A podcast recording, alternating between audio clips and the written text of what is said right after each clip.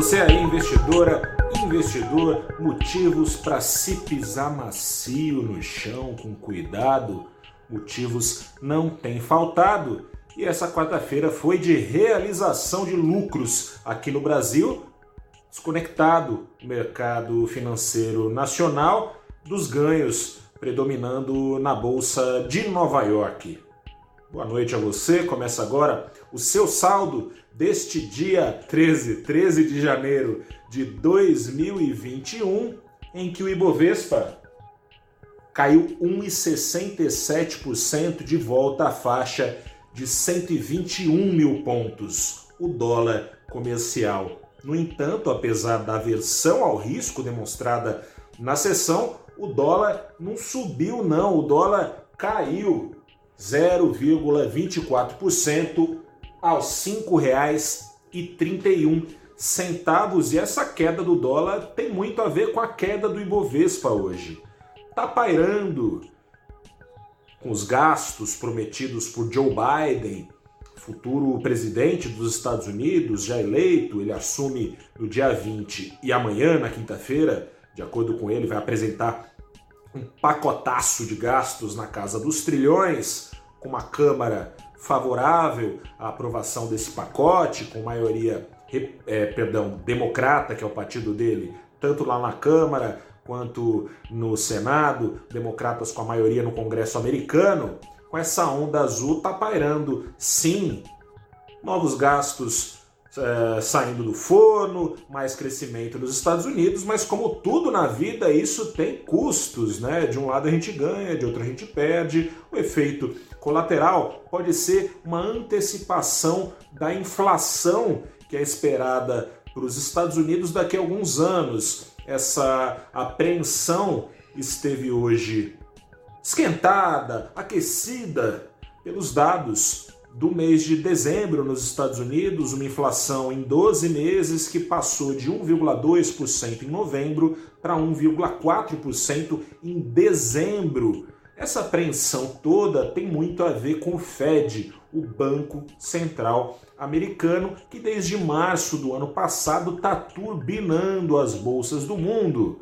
Cortou juros a zero, incentivou assim as outras autoridades monetárias do mundo a levarem as suas taxas de referência também à mínima histórica. Em paralelo a isso, injetou trilhões de dólares mensalmente, tem feito, tem feito isso e esses dólares têm escorridos para as bolsas. Aqui nos últimos meses no Brasil tem escorrido também, é o investidor estrangeiro que está sustentando o voo do Ibovespa já desde outubro aqui no Brasil.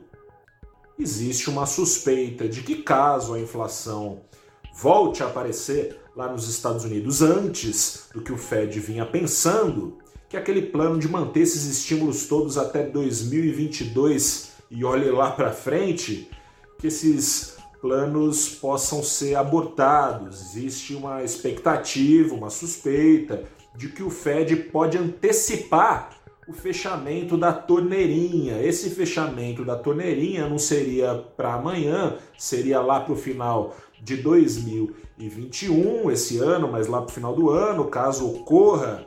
Mas o investidor, você sabe, o mercado antecipa as coisas, essa apreensão é, reforçada com os dados de inflação hoje dos Estados Unidos acabou sendo refletida no pregão aqui do Brasil. E com o dólar caindo, pelo seguinte, inflação nada mais é do que poder de compra perdido com a moeda americana eventualmente perdendo poder de compra, ela se enfraquece, evidentemente, no mundo. Isso foi refletido aqui no Brasil, contendo aí uma queda do dólar. Por outro lado, os riscos, né? Os riscos que são vários, você sabe muito bem, o maior deles é a pandemia, a pandemia que não acabou, a pandemia cuja segunda onda pode ser potencialmente mais severa que a primeira, recordes continuam sendo batidos. A gente mostra todo dia o balanço eh, da Covid-19, especialmente aqui no Brasil, mas no mundo todo. Digita lá no valorinvest.com coronavírus hoje. Tá sempre lá o saldo. O saldo não é dos melhores, muito pelo contrário, novo recorde de contágios e mortes, eles vêm sendo batidos nos últimos dias aqui no Brasil. O dia D A hora H da vacinação ainda não se sabe qual é.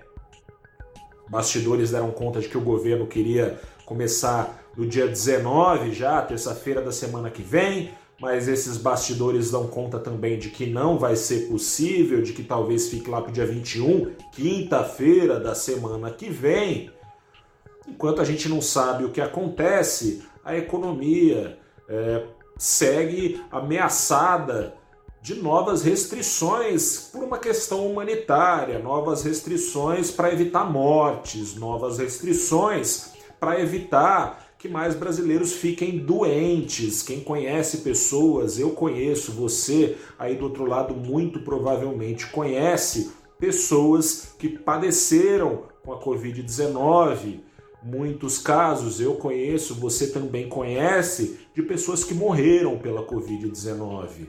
Por causa disso, medidas podem ser necessárias. A Moody's, agência de classificação de riscos, hoje colocou luz sobre a enrascada aí que o Brasil está se colocando. Não tem vacinação, vacinação atrasada. Não tem auxílio emergencial, auxílio emergencial que poderia ter sido remediado com um novo programa de renda. O governo não entrou em acordo nenhum, você deve ter acompanhado. Se não acompanhou, vai resgatar lá no valorinvest.com Novo Bolsa Família, Renda Brasil, Renda Cidadã, aquela barafunda, não saiu nada.